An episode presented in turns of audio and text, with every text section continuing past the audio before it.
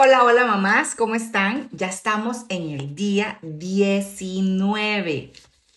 Increíble, ¿verdad? ¿Cómo ha pasado el tiempo? Y el tema de hoy es orando por una buena relación entre hermanos. Hay un salmo que es el 133.1 que dice, no hay nada más bello ni más agradable que ver a los hermanos juntos y en armonía. Uno de los conflictos que puede llegar a ser agotador es cuando los hijos no se llevan bien. Esta relación mientras nuestros hijos estén en el hogar debe ser cultivada y nosotros somos parte de ella y también responsables. Sabemos que el amor es un mandato y no un sentimiento. Para un niño, por ejemplo, es difícil entender que tiene que compartir el tiempo, la atención de los papás, los juguetes, con otra persona cuando nace otro hermano.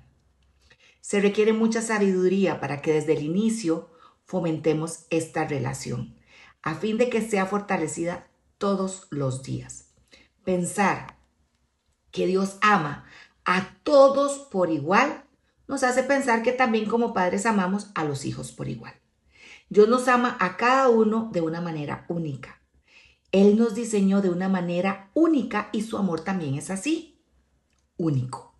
Así nuestros hijos son creados de una manera única. Que ellos conozcan su identidad y cuánto Dios los ama es nuestra oración. Fomentémosles ese principio desde niños. Oremos por nuestros hijos para que sus lazos de amor sean fortalecidos independientemente de su edad.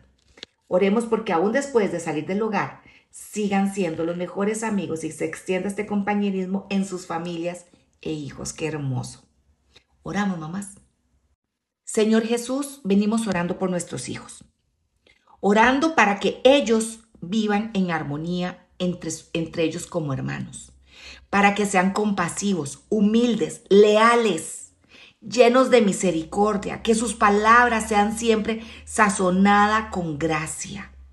No permitas, por favor, Señor, que devuelvan mal por mal o insulto por insulto, y más bien que ellos puedan bendecirse en todo tiempo que siempre entre ellos haya un amor entrañable que nace de la relación que tienen contigo. Señor, lloro también por la sabiduría de cada mamá que está en este lugar, que puedan entender que cada hijo es único y que, no, y que son llenos de ti. Te pido, Padre Celestial, que tú te conviertas en cada hogar en una sucursal del cielo, en un lugar bueno y placentero, donde los hermanos viven en armonía y amor. Te lo pedimos, Señor, en tu nombre y te damos las gracias. Amén y amén.